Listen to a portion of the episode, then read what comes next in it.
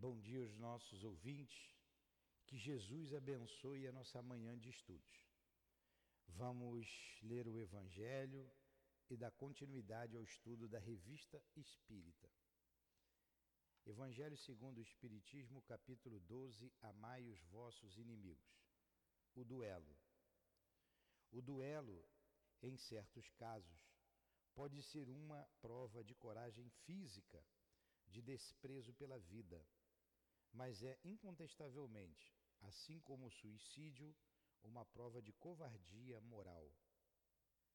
O suicida não tem coragem de enfrentar os reveses da vida. O duelista não tem coragem de enfrentar as ofensas. Cristo não vos disse que é uma demonstração de maior honra e coragem o ato de oferecer a face esquerda àquele que bateu na direita, do que vingar-se de uma injúria? Cristo não disse a Pedro no jardim das oliveiras: recoloca a tua espada na bainha, porque aquele que matar com a espada morrerá pela espada? Com essas palavras, Jesus não condenou o duelo para sempre? De fato, meus filhos, o que é então essa coragem nascida de um temperamento violento, sanguinário e colérico que diante da primeira ofensa reage bradando? Onde, pois, está a grandeza da alma daquele que, a menor injúria, quer levá-la com sangue? Que ele trema porque no fundo da sua consciência, uma voz sempre lhe perguntará: Caim, Caim, que fizeste do teu irmão? E ele responderá a essa voz: Foi necessário sangue para salvar a minha honra. Mas ele retrucará: Tu quiseste salvá-la diante dos homens, por alguns instantes que te restam para viver sobre a terra e não pensaste em salvá-la diante de Deus? Pobre louco, quanto sangue então Cristo vos pediria por todos os ultrajes que recebeu? Não somente o haveis ferido com espinhos e a lança, não somente haveis colocado na cruz infamante, mas ainda no meio da sua agonia ele pôde ouvir as zombarias que lhes foram dirigidas. Que reparação depois de tantos ultrajes ele vos pediu? O último grito do cordeiro foi uma prece pelos seus carrascos. Oh, como ele, perdoai e rogai por aqueles que vos ofendem. Amigos, lembrai-vos destas palavras. Amai-vos uns aos outros, e então, ao receberdes um golpe motivado pelo ódio, retribuireis com um sorriso e ao insulto com perdão. Certamente o mundo se levantará furioso e vos considerará covardes. Levantai a cabeça bem alto e mostrai então que a vossa fronte, também ela, não temeria carregar-se de espinhos, segundo o exemplo dado por Cristo. Mas que a vossa mão não quer ser cúmplice de uma morte, que o orgulho e o amor próprio, revestido de uma falsa aparência de honra, autorizam. Quando Deus vos criou, ele vos deu o direito de vida e de morte uns sobre os outros? Não. Ele deu esse direito somente à natureza, para se reformar e se reconstruir. Quanto a vós, nem mesmo vos foi permitido dispor de vós mesmos. Da mesma forma que o suicida, o duelista estará manchado de sangue quando chegar a Deus. E tanto para um quanto para outro, o soberano juiz prepara rudes e longos castigos. Se ele ameaça com a justiça aquele que desraca seu irmão, quanto mais severa não será a pena para aquele que comparece diante dele com as mãos sujas do sangue do irmão, do seu irmão. Santo Agostinho, 1862. Bela mensagem, né?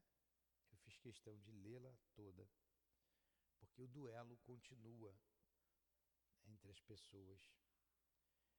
Aqui estamos, Jesus, iniciando o nosso dia com a leitura do teu Evangelho, com a prece que estamos fazendo, agradecendo pela vida, agradecendo a bênção do lar, a bênção da casa espírita, a bênção da doutrina espírita em nossas vidas, a bênção da lucidez. Nós te agradecemos, Senhor, por todas as benesses que o mundo tem nos oferecido. Ajuda-nos a agradecer a Deus, a te agradecer, Senhor, com as nossas atitudes, com o nosso trabalho, com a nossa palavra, consolando e aliviando a dor de um irmão que nos pede ajuda. Ajuda-nos, Senhor, a sermos mais fraternos, a cumprirmos o maior mandamento, que é o amor, amar a Deus sobre todas as coisas e ao próximo como a nós mesmos. E através do estudo, vamos modificando o nosso caráter nesse sentido. Por isso, Pedimos a tua inspiração e a tua proteção para os estudos desta manhã, para todos os trabalhos que serão realizados em nossa casa no dia de hoje.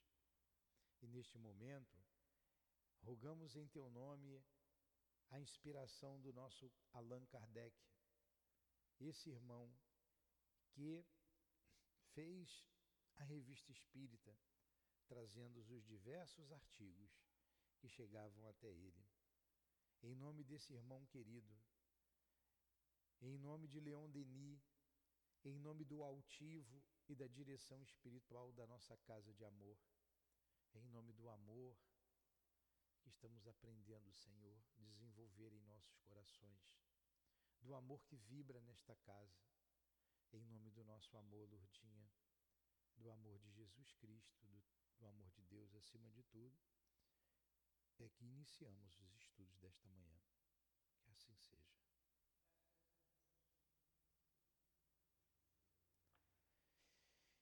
Então, sob a inspiração de Deus, a inspiração de Jesus? Vamos dar continuidade aqui. Estamos na Revista Espírita de junho de 1858. Agora tem aqui uma. É, revista de número 6. Confissões de Luís 11. Esse Luís XI não é o São Luís, tá? É o rei da França. São Luís foi rei da França, acho que é o Luís IX, né? É o Luís IX. 1200 e pouco, século 13, final do século 13, século 14, que ele reinou na França, Luís IX. Tem várias mensagens de Luís IX aqui. Agora tem uma mensagem do Luís XI. Está aqui, ditada por ele mesmo, através da médium Hermance a senhorita Hermance Dufour.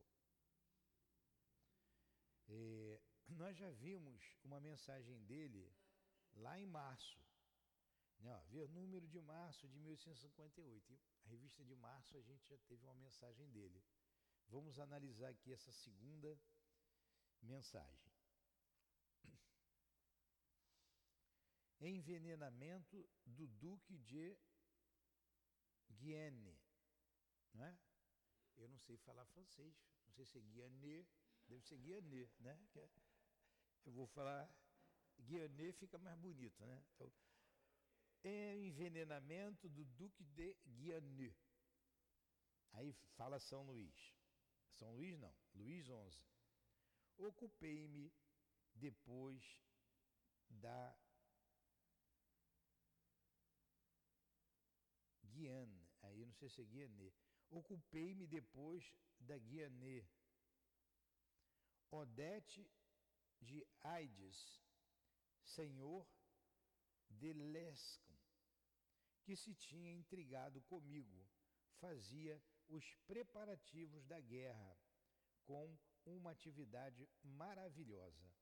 Então, essa mensagem é a continuidade da outra. Como eu sei que vocês não lembram da outra mensagem, como eu também não me lembro, é, vamos lá atrás, vamos ver a mensagem lá e a gente continua aqui. Eu lembro que ela não era muito grande, não. Teve questão de guerra lá, interessante. Vamos ver aqui, deixa eu ver se eu acho ela aqui. Júpiter, ó. Revista de março, Pluralidade dos Mundos, Júpiter alguns mundos. Ó, Confissões de Luís XI. Não é uma mensagem grande.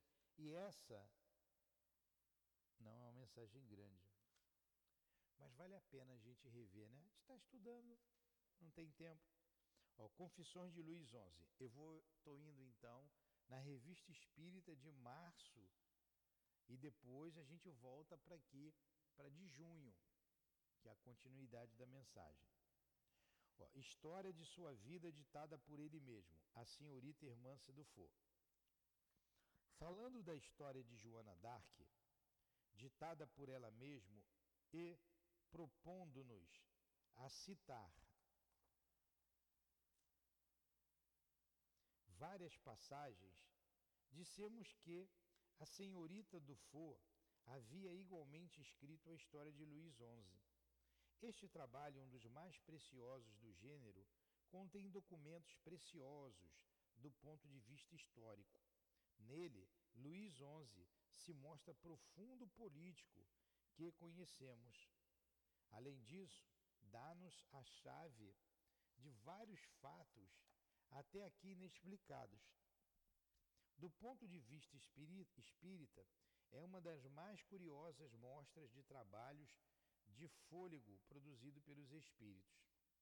A este respeito, duas coisas são particularmente notáveis: a rapidez de execução que bastaram 15 dias para ditar a matéria de um grosso volume, e, em segundo lugar, a lembrança tão precisa que pôde um espírito conservar de acontecimentos da vida terrena.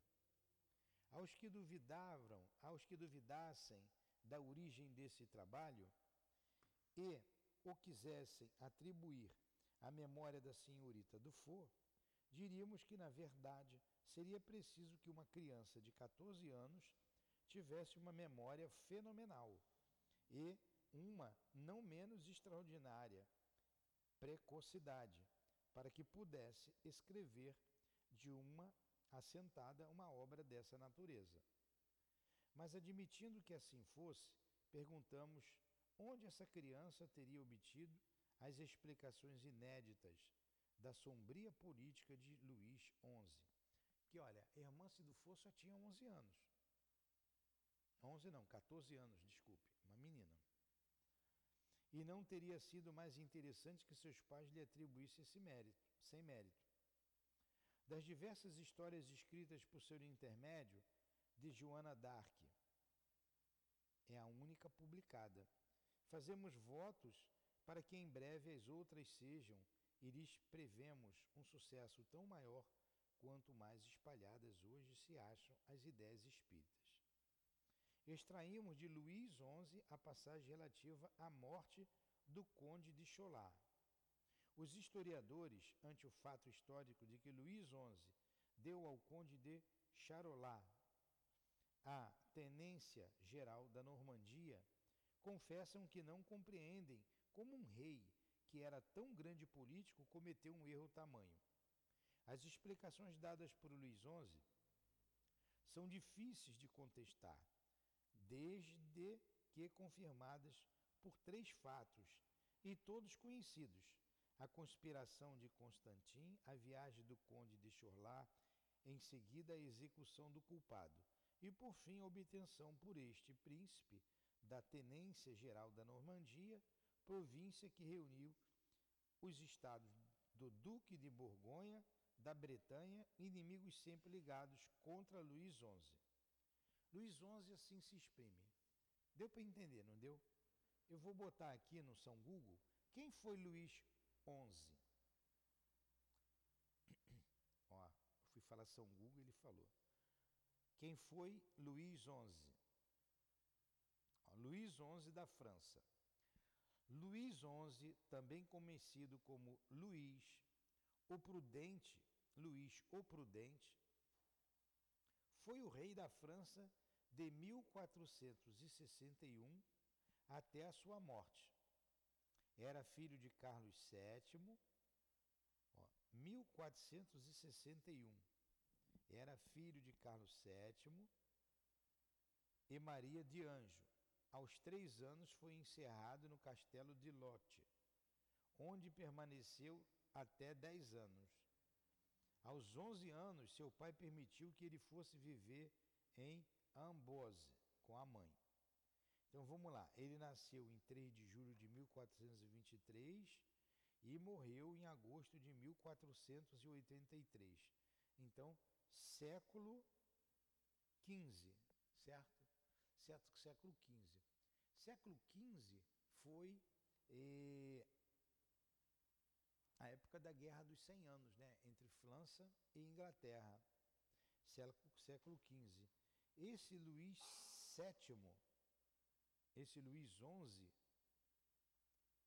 filho de Carlos VII, Carlos VII estava na, na, como rei da França, foi quando Joana d'Arc apareceu em cena, vencendo as batalhas, entregando cada pedaço da França que já estava dominada pelos ingleses, a própria, devolvendo a França. E a Hermance Dufour escreveu a história de Joana d'Arc. É um livro, história de, a história de Joana d'Arc contada por ela mesma. A gente tem aí na livraria. Muito interessante. Então a gente já sabe quem foi Luís XI, tá? Século XV. É o rei da França, século XV. Vamos lá. O que, que ele diz aqui? Ele vai contar a história, né? A história dele Vamos lá. É... O conde de Charlois foi gratificado com a tenência geral da Normandia e uma pensão de 36 libras. Era uma imprudência muito grande aumentar deste modo o poder da Casa de Borgonha. Embora essa digressão nos afaste do encadeamento dos negócios da Inglaterra, pensam, penso que é meu dever aqui explicar os motivos que me levaram a proceder deste modo.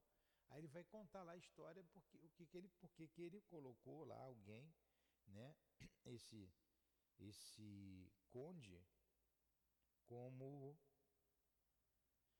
é, tenente na tenência geral da Normandia.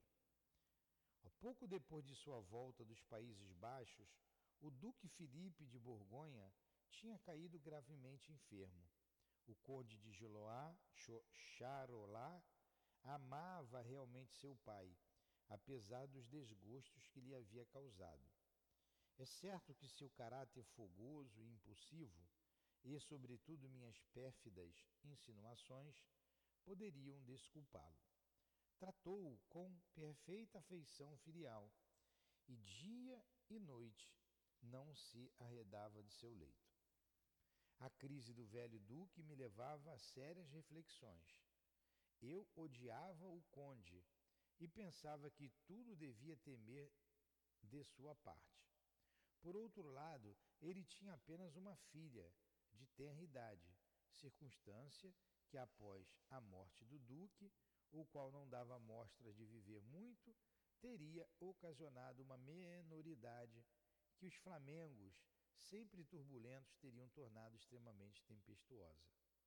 Eu então poderia ter me apoderado facilmente, se não a de todos os bens da Casa de Borgonha, pelo menos de uma parte, quer mascarando essa usurpação com uma aliança, quer lhe deixando tudo quanto a força lhe dava de odioso.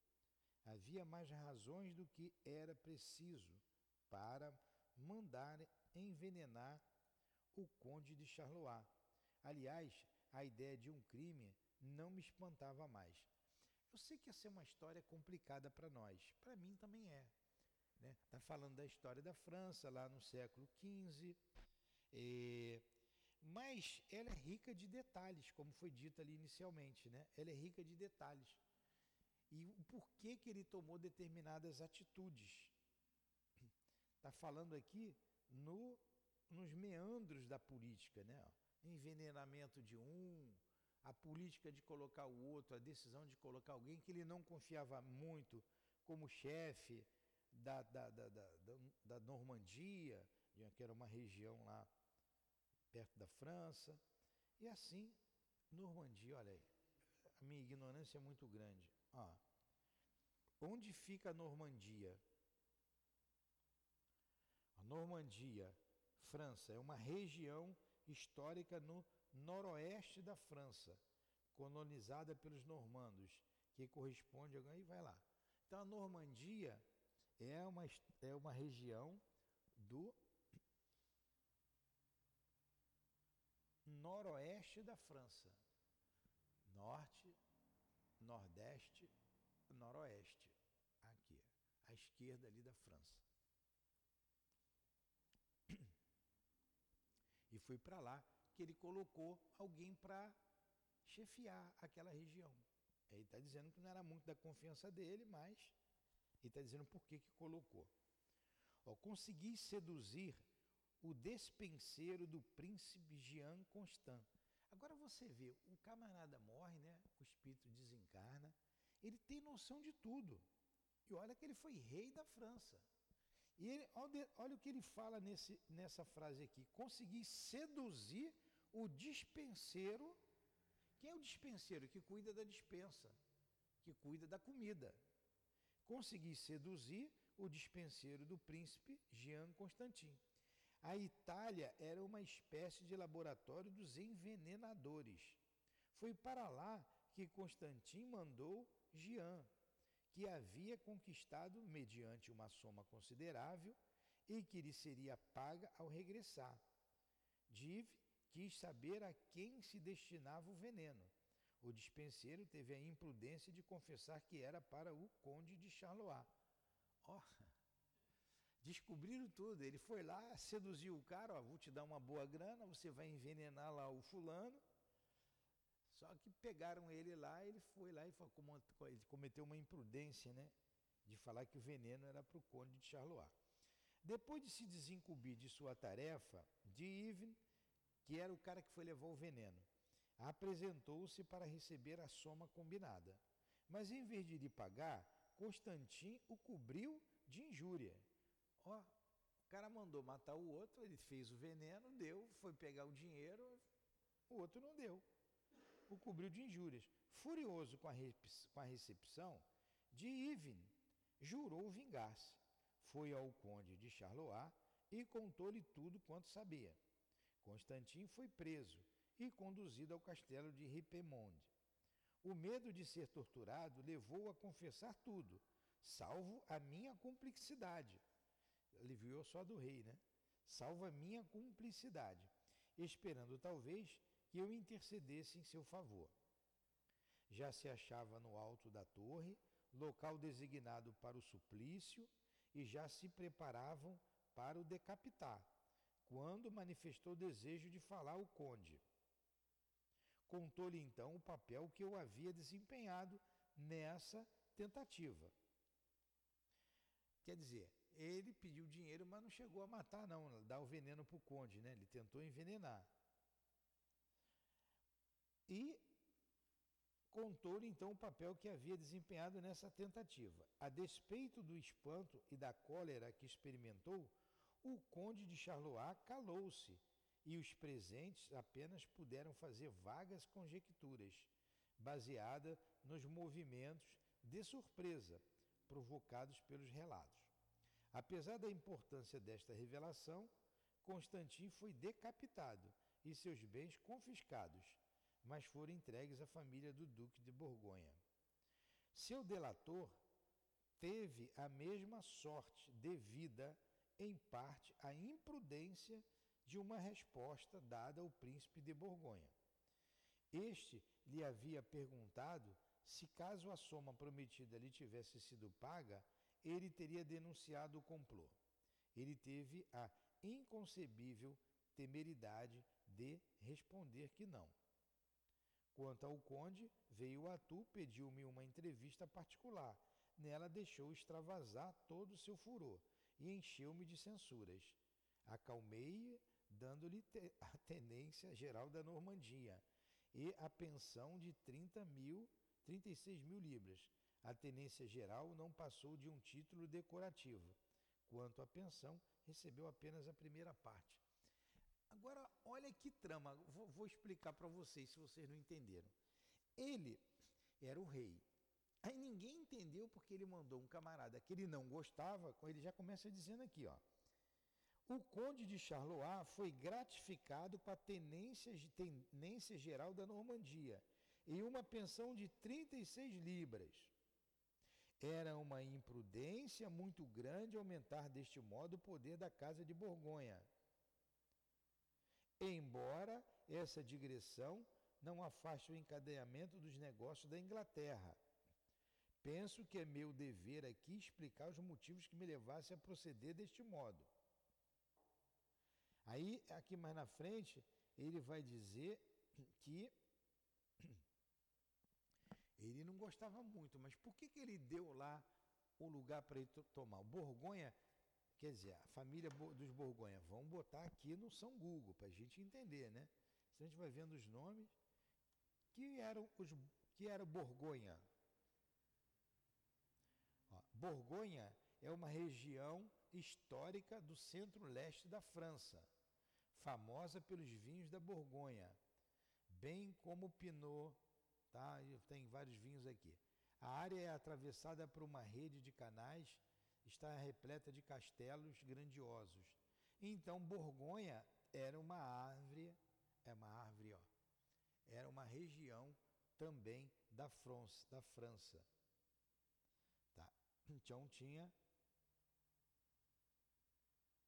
era uma outra região da França. Vamos lá. E, aí ele não gostava desse tal de Charlois, que eu não sei quem é. Ele era, era lá um político influente. E ele mandou envenenar o Charlois. Mas depois de morto, hein, você saber de tudo isso, que você não foi honesto, como não fica a tua consciência, né? Então ele está contando, olha, eu mandei envenenar, eu, eu seduzi o, o, o camarada que tomava conta lá da comida e pedi para que ele envenenasse o fulano. Ele foi, concordou, chamou o tal do Íris e ó, você vai lá e vai envenenar o fulano. Ele, tudo bem, eu vou envenenar, vou fazer isso, vou fazer o veneno. Aí foi cobrar o dinheiro, você me paga que eu vou envenenar. Né? Tá aqui, vamos lá. Ó. Consegui seduzir o dispenseiro do príncipe Jean Constantin. A Itália era uma série de laboratórios de, dos envenenadores. Foi para lá que Constant mandou Jean Even. Então, ó, o dispenseiro é chamado Jean Constantin. Eu estou falando Constantin, mas é Constante. Então ele mandou para a Itália esse camarada aqui, Jean Yves, que havia conquistado mediante uma soma considerável e que lhe seria paga ao regressar. Então ele mandou esse Dive à Itália. Ó, você vai lá, você vai pegar o veneno, que eu vou te pagar bem. Dive quis saber a quem se destinava o veneno. Para quem é esse veneno? Ele foi lá, pegou o veneno. É Para quem é esse veneno? Aí o dispenseiro, o tal de Jean Constantino, que ele fala aqui, ó, teve a imprudência de confessar. Esse veneno é para o fulano. Esse veneno aqui é para o Charlois, né? Esse que ele mandou lá para Normandia. Então, depois de se desincumbir de sua tarefa, de Ivens apresentou-se para receber a soma combinada. Mas, em vez de lhe pagar, Constantino cobriu de injúria. Quando ele voltou, olha só. Cadê meu dinheiro? O veneno está aqui. Cara, não vou te pagar nada não, pô. É? Né? Ele ficou com raiva, Foi delatar. Olha só. Ele ficou com raiva, furioso, ele jurou vingança. Foi até o conde de Charlois, porque o dispenseiro tinha falado: esse veneno é para o conde de Charlois. Aí ele foi lá no conde de Charlois e falou assim: olha, eu fui lá e mandaram eu pegar um veneno para te matar. E quem mandou foi o, o dispenseiro. O conde ficou danado, mandou prender e lá qualquer coisa era decapitar. Aí ele foi e confessou tudo. E só aliviou a do rei Luís. Quem começou foi o Luís XI. O rei é que mandou fazer tudo isso. E ele aliviou a do rei, pensando que o rei ia salvá-lo. Mas o rei, ó, deixa para lá, deixa esse cara morrer. Na hora que ele ia ser decapitado, ele, eu quero falar. Quero falar. Pode falar, ó, quem mandou tudo foi o rei. Chamou o conde de Charlois, ele é o responsável por tudo. O cara mesmo assim mandou decapitar ele. Mata esse camarada. Aproveita, pega o Ivni também, que foi comprar o veneno e mata também. Mas ele ficou quieto, ele não espalhou que foi o rei. Ele foi até o rei e falou: Ô, ô Luizinho, você queria me matar, pô? Você mandou comprar o veneno? Que negócio é esse? Blá, blá, blá. Discutiu o que, que o rei fez. Tudo bem, me desculpe. Ó, eu vou te pagar aqui, vou te dar uma boa pensão, né? vou te dar uma pensão alta, 36 mil francos, e você vai ser o responsável lá pela, pela Normandia, aquela região importante da França. Aí o cara se calou, né? Foi por isso que ele colocou, porque ninguém entendeu por que, que ele colocou o fulano lá para ser o intendente lá, a tenência da Normandia. Foi por isso. Aí ele está explicando agora depois de morto, com vários detalhes que a história não sabia. Entenderam agora? Tá difícil isso? Olha a mediunidade, que coisa fabulosa, né? E que médium é essa? Que médium? Um médium afeito aos detalhes. É o que chama de médium positivo. Está lá no livro dos médiums. Irmã Sidufo, ela ajudou muito a Kardec. A segunda parte ali, depois da pergunta 500, foi tudo ela. Ela, a primeira parte foi a, a, as, as irmãs da família Budã. E depois ela. Que médio extraordinário. Então esse, essa aí é a história que começou a ser contada lá em março. E hoje ele vai continuar essa história. Ele vai continuar essa história. Ocupei-me depois, depois disso, ocupei-me da Guiene. Deixa eu botar aqui que que, que é Guiene? Deixa eu escrever. Não, não. G-U-Y-N-N-E. G-U-Y-N-N-E. G-U-Y-E-N-N-E.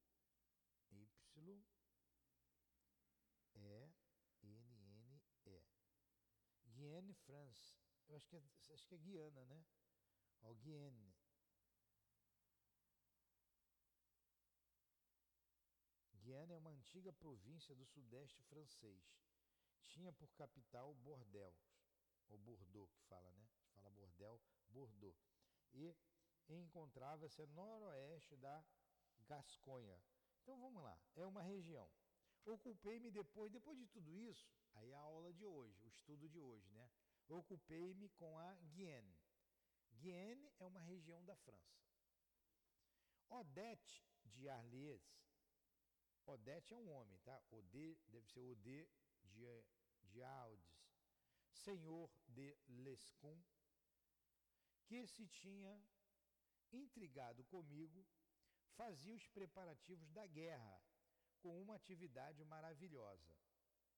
Porque aquela época era tudo guerra. A guerra, nessa época, a França estava em guerra com a Inglaterra. A França estava em guerra com a Inglaterra há muito tempo, a conhecida Guerra dos 100 Anos. Ela estava em guerra. Começou lá no século XIII e avançou no século XIV.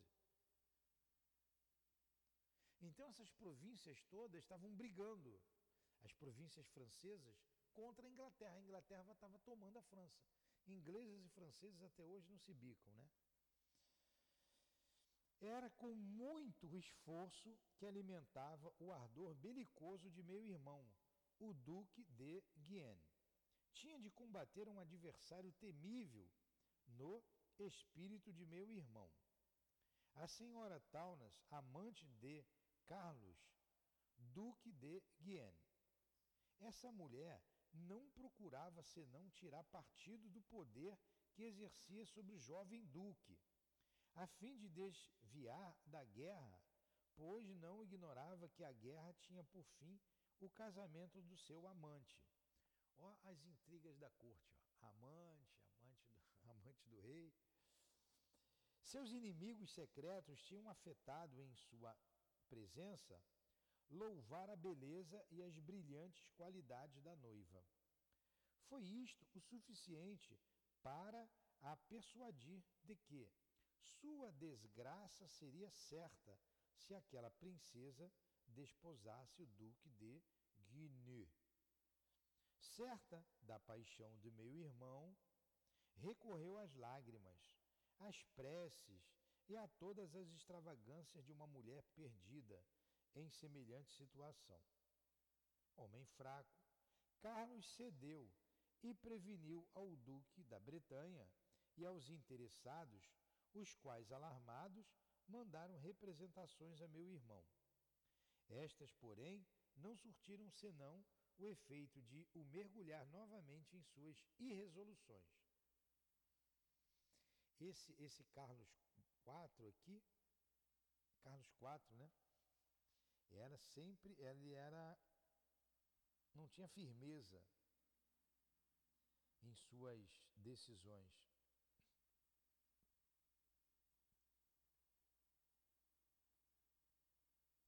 Entretanto, a favorita conseguiu, não sem dificuldade, dissuadi-lo da nova guerra e do casamento. Desde então, a morte da favorita foi decidida por todos os príncipes. Olha que tudo por trás da corte. Ela não queria que o rapaz fosse para a guerra, que era o príncipe, porque ele ia casar com outra. Ela conseguiu fazer com que ele não fosse para a guerra. Como tudo isso se espalhou, tramaram a morte dela. Tudo se resolvia matando o outro, né? Tramaram a morte dela. Com receio de que meu irmão viesse atribuí-la a Lescun, a Lescun, cuja antipatia pela senhora Turnes lhe era conhecida, decidiram conquistar a Jean Faure do Vessot, monge beneditino, confessor de meu irmão, e abade de Saint-Jean, de Saint-Jean, era um dos maiores entusiastas da senhora Tourneau, e alguém ignorava e, alguém, e ninguém ignorava o ódio que votava a Lescun, cuja influência política invejava não era provável que jamais meu irmão lhe atribuísse a morte da amante, pois aquele sacerdote era um dos favoritos que maior confiança lhe mereciam, desde que apenas a sede de grandeza o ligava à favorita, deixou-se facilmente corromper. Agora olha só, vamos, vamos falar de novo. Tudo lá no reinado de Luís XI. Ó, resolveu aquele problema lá, que ele tentou envenenar o, o camarada?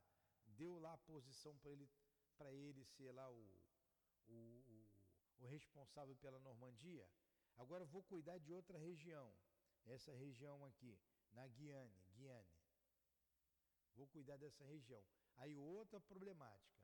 Aí o irmão dele, né, que era príncipe, era irmão dele, tinha uma amante. A amante sabia que ele ia para a guerra e ia se casar com uma outra, bonitinha conseguiu dissuadi-lo de ir à guerra, de ir para a guerra, mas todo mundo sabia que ela era amante. Aí falou assim: vamos tirar ela de circuito, vamos matar ela. Mas para não pensar que foi um camarada que era inimigo do irmão, o irmão não acusar ele, que eram inimigos. Olha que, que, que, que coisa, que podridão, né? Imagine lá em Brasília. Imagine lá em Brasília como não é. Aí, o que foi que aconteceu? Chamaram o padre, que era de confiança dele, até o padre. O bispo, né? O bispo aqui. Ó, conversaram com o padre, o padre era amigo da moça, e o padre era ambicioso. E o padre aceitou lá o dinheiro, a recompensa para matar a moça. Ele está contando tudo o que aconteceu. O que a história não sabia em detalhes, passados aí alguns anos, alguns séculos, ele está contando tudo do que aconteceu. Interessante, né? Eu sei que esses nomes são difíceis para a gente, que a gente não está habituado. Mas a história é essa. Vocês estão entendendo a história? Está entendendo, Ana? Então vamos lá. Há muito que eu havia tentado seduzir o abade, sempre, porém, repelir as minhas ofertas. Entretanto, deixava-me a esperança de agir com meu objetivo. Olha só, o rei tentando seduzir lá o abade. Ele fazia jogo duro, mas também não fechava a porta, né? Compreendeu facilmente a posição em que me meteria, prestando aos príncipes o serviço que lhe pediam. Sabia que não lhes era difícil desembaraçar-se de um príncipe, de um cúmplice. Por outro lado, conhecia a inconstância do meu irmão e temia tornar-se sua vítima. Para conciliar segurança e interesse, resolveu sacrificar seu jovem senhor. Tomando tal partido, tinha tantas chances de êxito quantas de fracasso. Para os príncipes, a morte do jovem duque de Guinness deveria ser o resultado do desprezo ou de um incidente imprevisto.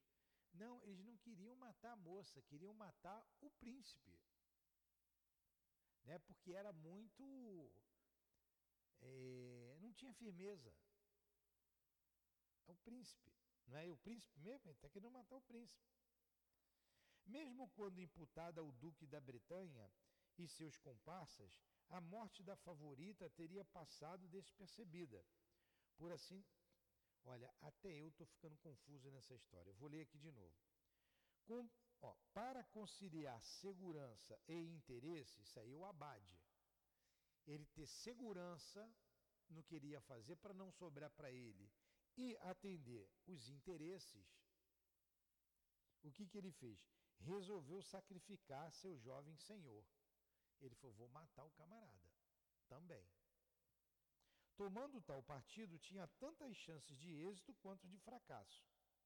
Para os príncipes, a morte do jovem duque de Guienness deveria ser o resultado do desprezo ou de um incidente imprevisto, mesmo quando imputada ao duque da Bretanha e seus comparsas. A morte da favorita teria passado despercebida. Por assim dizer, pois que ninguém teria descoberto os motivos que lhe emprestavam uma importância real do ponto de vista político. Admitindo que pudessem ser acusados pela morte de meu irmão, achar-se-iam eles expostos aos maiores perigos, porque teria sido meu dever castigá-los rigorosamente. Sabiam que não era da boa vontade que me faltava e que, no caso, o povo poderia voltar-se contra eles.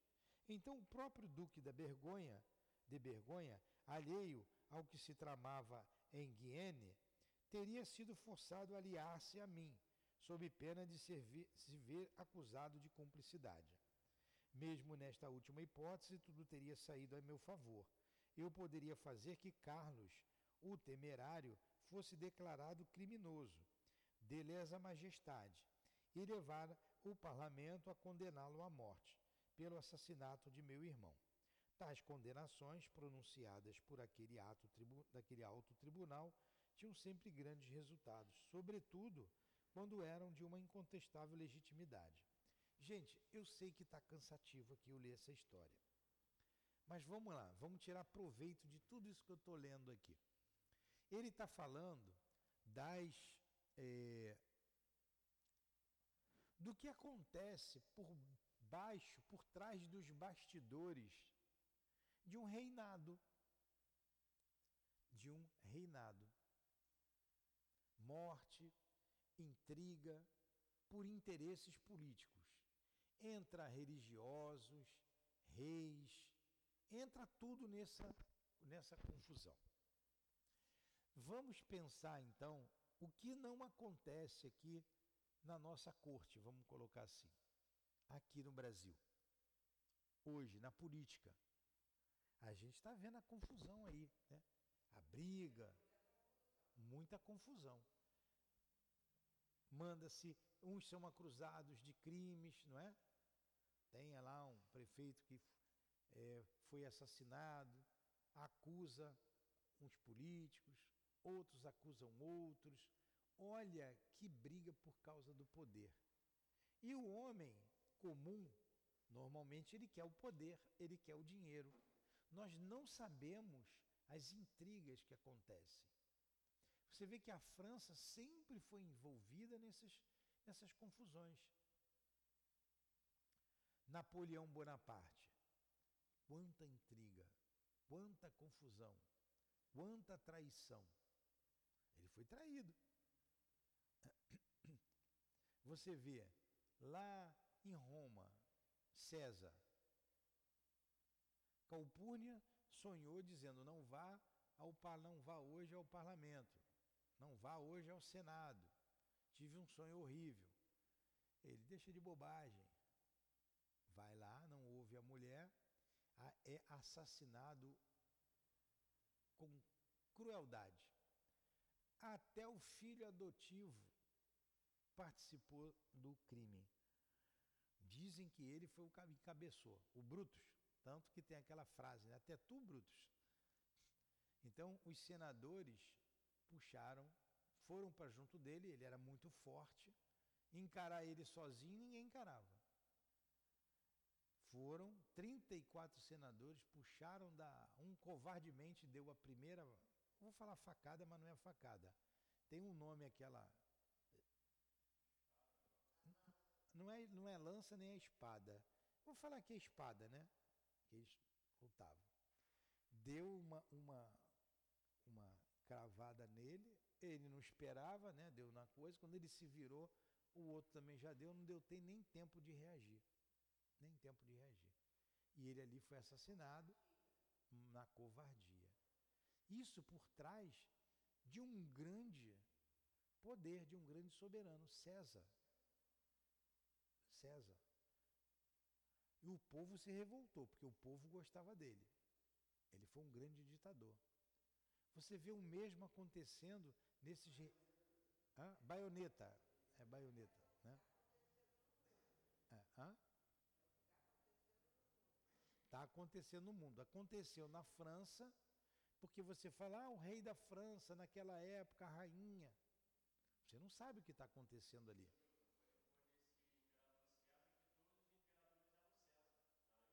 É, foi, foi. Ele foi o primeiro. O Augusto, foi ele. É. Depois vem, você vê aí a França com esses reis todos. Quanto problema? Vem a Revolução Francesa aqueles partidos jacobinos e os e os como é que é o nome do outro lá? Os dois partidos.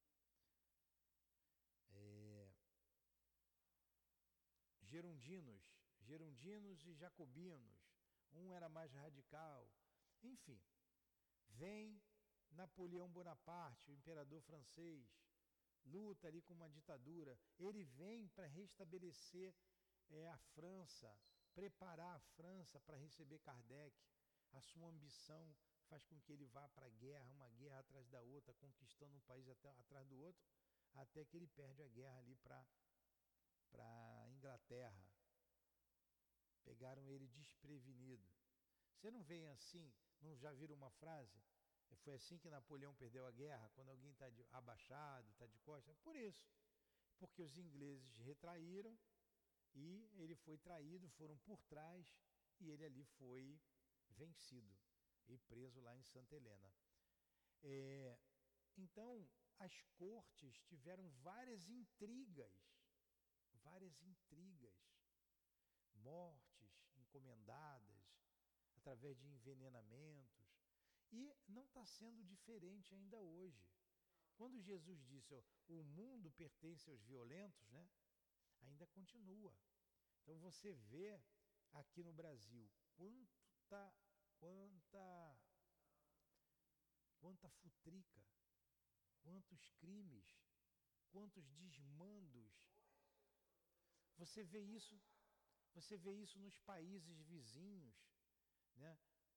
Na Venezuela, enfim, não vou falar o nome dos países, que eu não estou entrando aqui em política nenhuma. Eu estou falando das futricas, da, dos desmandos, dos crimes em países vizinhos. Não mudou quase nada. A ambição do homem o que faz, né? E essa menina aqui de 14 anos, que não tinha capacidade de saber tudo isso, está mostrando esses bastidores lá do século XIII, lá do século XIV, melhor dizendo, século XV, século XV. Lá do século XV, século XIII foi Luís IX, que é o São Luís, o rei bom. Então você aí enaltece a mediunidade né, da médium, você verifica aí com detalhes, ela precisando com detalhes o que aconteceu, contado pelo próprio rei. Você vê as futricas do poder, os crimes por trás dos bastidores, e continua até hoje acontecendo a mesma coisa. Eu gosto muito da Revolução Francesa, da, do imperador Napoleão Bonaparte, e que foi uma vida né, cheia de dores, cheia de confusões. Você vê, o que, que Napoleão faz? Ele coroa Josefina, toma a coroa do Papa, né? o rei sou eu. A famosa, fa, famosa fa, frase, o rei sou eu, porque era a igreja que tinha um grande, uma grande ascendência sobre todos os sobre todos os reis. Ele se torna imperador, porque o rei Luís foi decapitado. Então ele se torna o imperador da França e diz: aqui quem manda sou eu, o rei sou eu. Coroa Josefina na frente do Papa, toma a coroa dele e ali ele começa ali a sua a sua a sua saga guerras, com conflitos, com traições, com dores, com interesses políticos, desinteresses, enfim. Uma história triste, na verdade, uma história triste. E, e nunca foi diferente. Você vê naqueles filmes antigos, né? As mulheres usavam aquele anel, ali tinha veneno, né? Jogavam veneno no anel, no copo de bebida do outro. Que coisa. Tudo por trás do poder. Tudo por trás do poder. Que coisa. Aqui na casa espírita, ou nas casas espíritas, só não tem envenenamento, mas que tem também briga por poder, tem. Um quer ser mais do que o outro, o outro acha que o, quem está lá não é competente. É fogo, o ser humano. Aí depois você vai para o mundo espiritual, analisa como o rei o, o Luiz XI está analisando, poxa, quanta besteira que eu fiz, quanto interesse mesquinho eu tive, fiz isso, falei aquilo, você se lembra dos detalhes.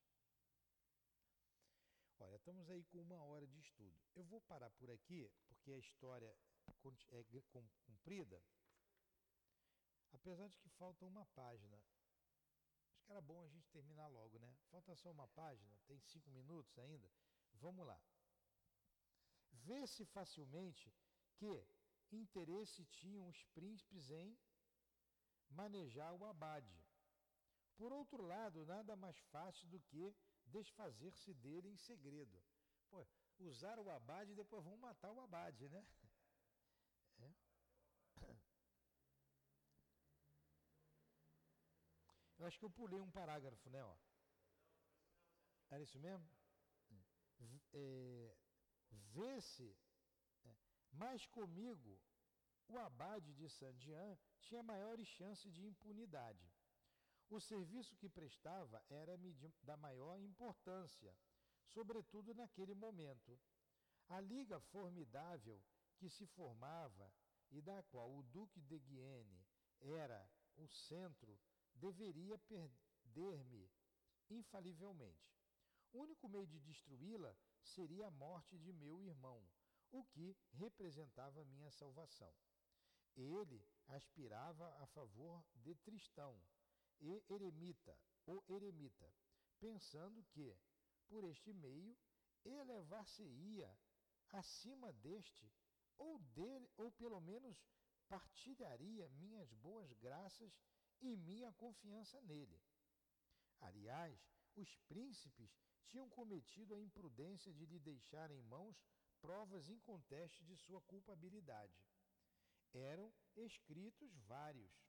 E como estes estavam redigidos em termos muito vagos, não era difícil substituir a pessoa de meu irmão pela da sua favorita, pela de sua favorita, ali designada em subentendidos.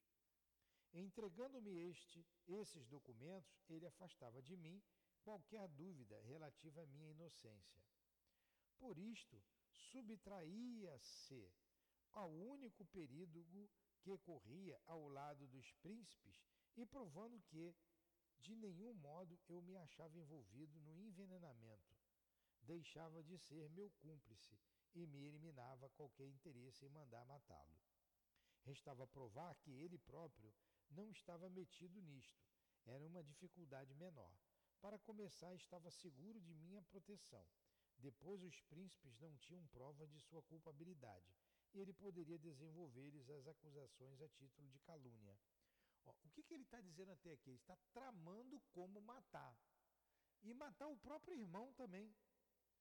E o Luiz não está nem aí para o irmão dele, mata que vai ser melhor para mim. E usando o abade. Então ele estava vendo como que ia matar para não se complicar, né? Ele está medindo ali. Agora, ele sabe tudo isso depois de morto. De repente ele está até aqui, né? Ouvindo a sua própria história hoje aqui. Né? Alguns, alguns séculos depois. Ou está reencarnado por aí. Porque não, não tenham dúvida, esses políticos, esses políticos que estão aí no poder, não são políticos de agora não. Então aí, ó, morre, volta, vai. É cheio de águia, só tem águia ali. E as futricas continuam a mesma. Os inimigos, poxa, não quer o bem do Brasil? Não quer o bem do país? Por que, que não junta esforços para o bem do país? Não, cada um puxa para um lado. E na briga do, do mar e do rochedo, quem que sofre? O marisco, não é? Outro dito popular. Nós somos o marisco.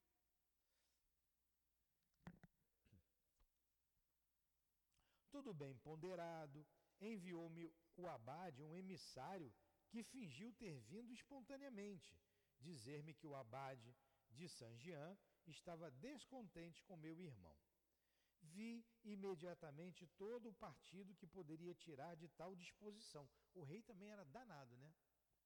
E caí na armadilha preparada pelo astuto abade. Até o rei caiu na armadilha dele. Não suspeitando que aquele homem tivesse sido enviado por ele, despachei um de meus espiões de confiança. Sanjian representou tão bem o papel, o seu papel, que o emissário foi enganado. Baseado no relatório deste, escrevi ao abade a fim de o conquistar. Ele aparentou muito escrupuloso, mas eu triunfei, embora com alguma dificuldade. Concordou em ficar encarregado do envenenamento de meu jovem irmão.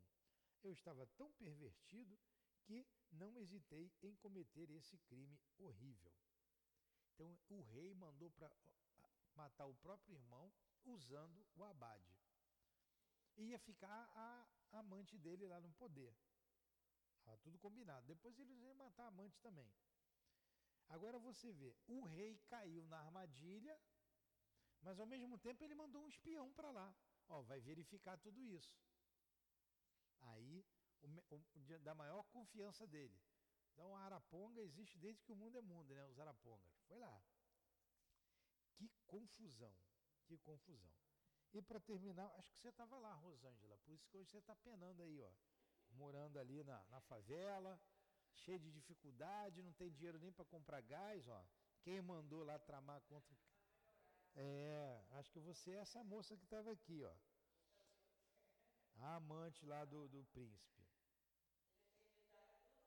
É, acho que era você. Henri de la Roche, escudeiro da repostaria, botou outro nome, do duque, ficou encarregado de preparar um pêssego que seria oferecido pelo próprio abade à senhora de Tours, enquanto merendava à mesa de meu irmão. A beleza desse fruto era notável. Ela chamou a atenção do príncipe e o partilhou com ele. Apenas tinham ambos comido. A favorita sentiu dores violentas nas entranhas e dentro em pouco expirou, no meio de atrozes sofrimentos. Meu irmão experimentou os mesmos sintomas, mas com muito menor violência. Olha só, botaram veneno no pêssego para os dois, matar a moça, a amante e ele, ó, matar logo os dois, não era de botar a moça no poder, não. Até eu tenho que prestar bem atenção na história. Botaram um bonito pêssego, cuidado com o pêssego, hein? Hã? Agora, olha o detalhe. O povo ia saber disso? Não. Ele está contando agora. Talvez pareça estranho que o abade se tivesse servido de tal meio para envenenar o seu jovem senhor. Cara, e o, o, o, ele era, era senhor do abade. Ele confiava no abade, no padre. Desconfia até dos sacerdotes, hein? Agora aqui vocês podem ficar tranquilos que eu não vou botar veneno no, no suco de ninguém, porque agora vai ser suco, porque eu já sei das consequências. Hã? Eu já sei das consequências. Então vamos lá. Ó, talvez pareça estranho que o abade se tivesse servido de tal meio para envenenar seu jovem senhor. Na verdade, o menor incidente poderia transformar o, seu plano. Era, entretanto, o único que a prudência poderia autorizar. Ele admitia a possibilidade de um fracasso. Tocada pela beleza do pêssego, era muito natural que a senhorita de Towns chamasse a atenção do seu amante e lhe oferecesse a metade. Ele não poderia deixar de aceitá-la e de comer um pouco, ao menos por consideração. Olha, tudo calculado, hein? Mas se ele não comesse o pêssego, o negócio ia mudar, né?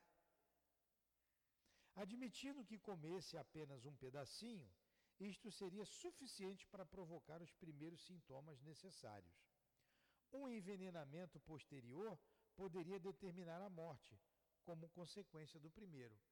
Ó, se ele provar um pedacinho, ele vai ter que provar, nem que seja por consideração, vai passar mal. Se ele não morrer, depois eu boto veneno para ele de outra forma. Caraca, hein? E um abade. Em nome de Jesus fazendo isso. Detalhe. Os príncipes ficaram tomados de terror assim que souberam das consequências funestas do envenenamento da favorita. Não tiveram a menor suspeita da premeditação do abade. Pensaram apenas em dar todas as aparências de naturalidade à morte da jovem senhora e à doença de seu amante.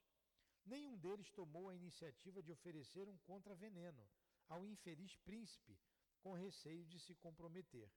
Realmente, tal atitude daria a entender que o veneno era conhecido e, consequentemente, que alguém era cúmplice do crime. Graças à sua juventude e à força do seu temperamento, Carlos resistiu ao veneno por algum tempo. Seus sofrimentos físicos não fizeram outra coisa senão reconduzi-lo aos antigos projetos com mais ardor.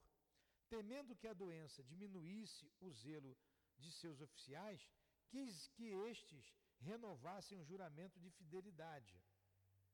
Como exigisse que se atirasse no seu serviço contra tudo e contra todos, mesmo contra mim, alguns de entre eles, temerosos de sua morte, que parecia próxima, recusaram-se a fazê-lo e passavam para minha corte.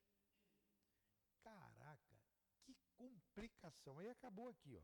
Ele bota aqui uma observação. Ó. No número anterior, vimos os detalhes interessantes dados por Luiz XI, foi aquele que a gente leu, relativamente à sua morte. O fato que acabamos de relatar não é menos notável sob o duplo ponto de vista da história e do fenômeno das manifestações. É o que eu estou dizendo. São duas coisas que a gente tira daqui. Os detalhes da interessantíssimos da, dos fatos ocorridos na corte e a mediunidade da moça. É isso que a gente tem que tirar. Presa aos detalhes dos acontecimentos. Porque tudo que Luís XI está dizendo, ela está pegando direitinho, passando ali para o papel.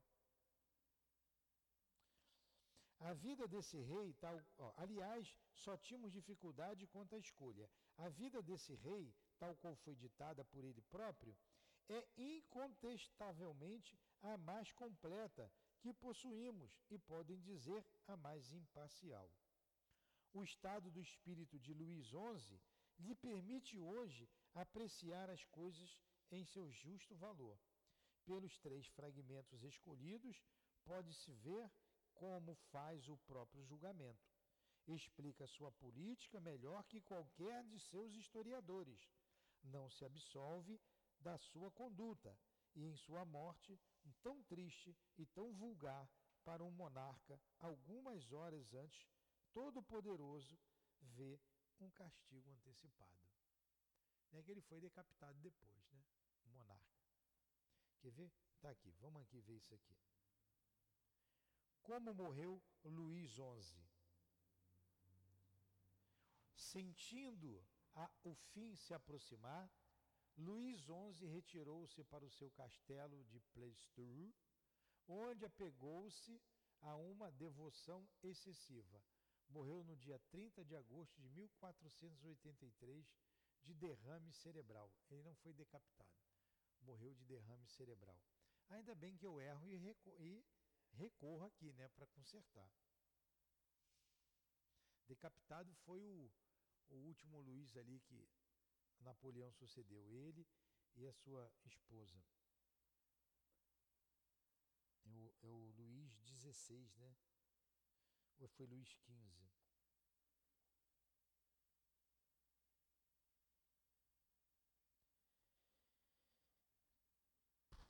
Luís XVI. Foi Luís XVI. Luís XVI. Olha só, vou botar aqui. Quem foi Luís XVI? Luís XVI foi rei da França e Navarra em 1774 até ser deposto em 1792, durante a Revolução Francesa, sendo executado no ano seguinte.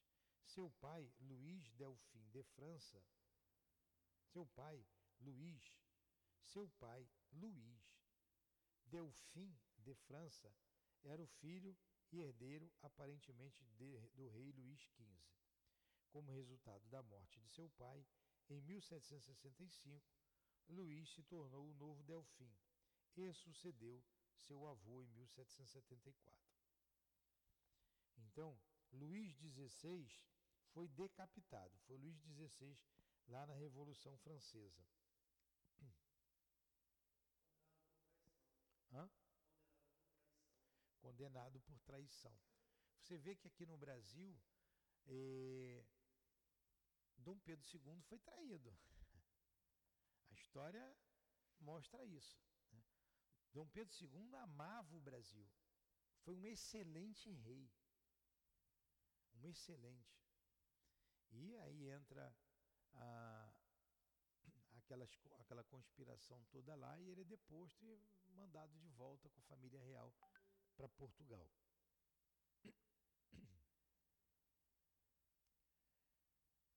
vamos lá. Sempre a história se repetindo. Aí ele termina aqui, ó, no último parágrafo. O estado do espírito de Luís XI lhe permite hoje apreciar as coisas em seu justo valor. Pelos três fragmentos escolhidos, pode-se ver que faz o próprio julgamento explica sua política melhor que qualquer um dos seus historiadores. Não se absolve de sua conduta, e em sua morte tão triste e tão vulgar, para o monarca, algumas horas antes, todo-poderoso, vê um castigo antecipado. Como fenômeno de manifestações, este trabalho oferece um interesse especial. Prova que as comunicações espíritas podem esclarecer-nos sobre a história, desde que nos saibamos colocar em condições favoráveis. Fazemos votos para que a publicação da vida de Luís XI, bem como a não menos interessante de Carlos VIII, igualmente concluída, venha em breve colocar-se ao lado da de Joana d'Arc. Então, a irmã Dufour contou a história de Luís XI, a de Carlos VIII e também a de Joana d'Arc. A de Joana d'Arc, o livro está aí. Coisas interessantíssimas, né? Muito interessante. É, mostrando que você pode rever a história através da mediunidade. Tem umas obras que eu gosto muito, você deveria ler, o Diego, que é do Rochester. Não são obras doutrinárias. O Conde Rochester, Conde de Rochester, o Conde Rochester. É, o Chanceler de Ferro. E tem uma muito interessante chamada O Romance de uma Rainha. São dois volumes. Ele conta a história de lá do Egito Antigo, de Moisés. Vem lá de trás contando. Dizem que o Rochester, o conde Rochester, foi o próprio Moisés. Né? Não posso afirmar isso. E a médium, com certeza, viveu com ele lá e tem toda a história na cabeça. É muito interessante. A mediunidade pode trazer à baila coisas que é, históricas, fatos históricos que o homem desconhece. Vocês gostaram, apesar da, da, da dificuldade aqui do entendimento do texto? Interessante, né? Então vamos lá. Nós agradecemos ao irmão e querido amigo Allan Kardec pela revista Espírita, trazendo essas comunicações para a nossa análise. Agradecemos a médium, a irmã Sidufu, agradecemos aos guias aqui presentes, que nos inspiraram, que nos ajudaram no entendimento, devido à nossa pouca capacidade de analisar os fatos. Obrigado, muito obrigado. Muito obrigado ao altivo, muito obrigado aos guias da nossa casa de amor. Que Deus abençoe todos vocês. Que seja então em nome da direção espiritual do SEAP, em nome do altivo, de Allan Kardec, o nosso mestre, de Leon Denis, em nome do amor, do nosso amor Lourdinha, do amor de Jesus Cristo e do amor de Deus acima de tudo, é que encerramos os estudos da manhã de hoje em torno da revista espírita. Que assim seja.